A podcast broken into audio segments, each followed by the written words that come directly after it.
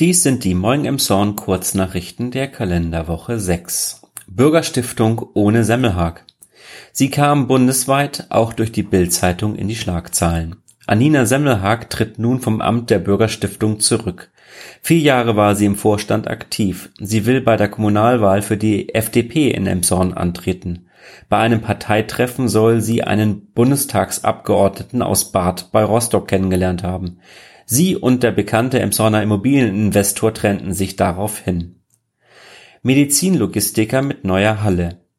Als einen weiteren Pluspunkt für Emshorn sieht Bürgermeister Volker Hatje das Bekenntnis der Firma Hospital Logisurf zum Standort Emshorn.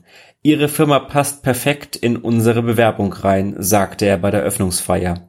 Von Elmshorn aus werden Medizinprodukte an viele Krankenhäuser in Schleswig-Holstein und Hamburg geliefert.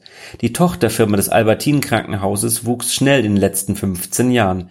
In dem größeren und nachhaltigen Neubau an der Max-Planck-Straße neben Möbel Kramer sind 25 Menschen beschäftigt.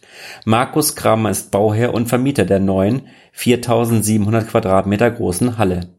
Unterdessen stellt Kreistagspräsident Helmut Ahrens klar, die Finanzierung des Neubaus ist gesichert. Zwischenzeitlich war es unsicher, ob das Land die schätzungsweise 500 Millionen Euro für den Neubau tragen kann.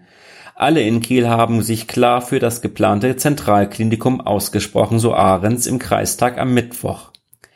CDU will E-Scooter ordnen.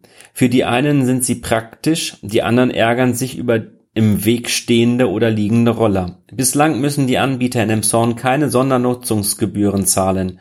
Anders als zum Beispiel für Plakate, Schilder oder Außengastronomie können sie die öffentlichen Flächen kostenlos nutzen. Das soll nach Willen der CDU sich ändern. Recht bekommen sie vom Verwaltungsgericht Köln. Das hat festgelegt, dass Gebühren pro Fahrzeug und Jahr von 85 bis 130 Euro Recht sind. Das Geld könnte man für weitere Rollerparkplätze oder einen Ordnungsdienst nutzen. Auf den Laufstegen der Welt Felix Nieder. Er ist eines der am meisten gebuchten männlichen Models Deutschlands. Der ehemalige Schüler der EBS erzählt in zwei Fernsehbeiträgen von seiner schwierigen Schulzeit, Mode und Homosexualität.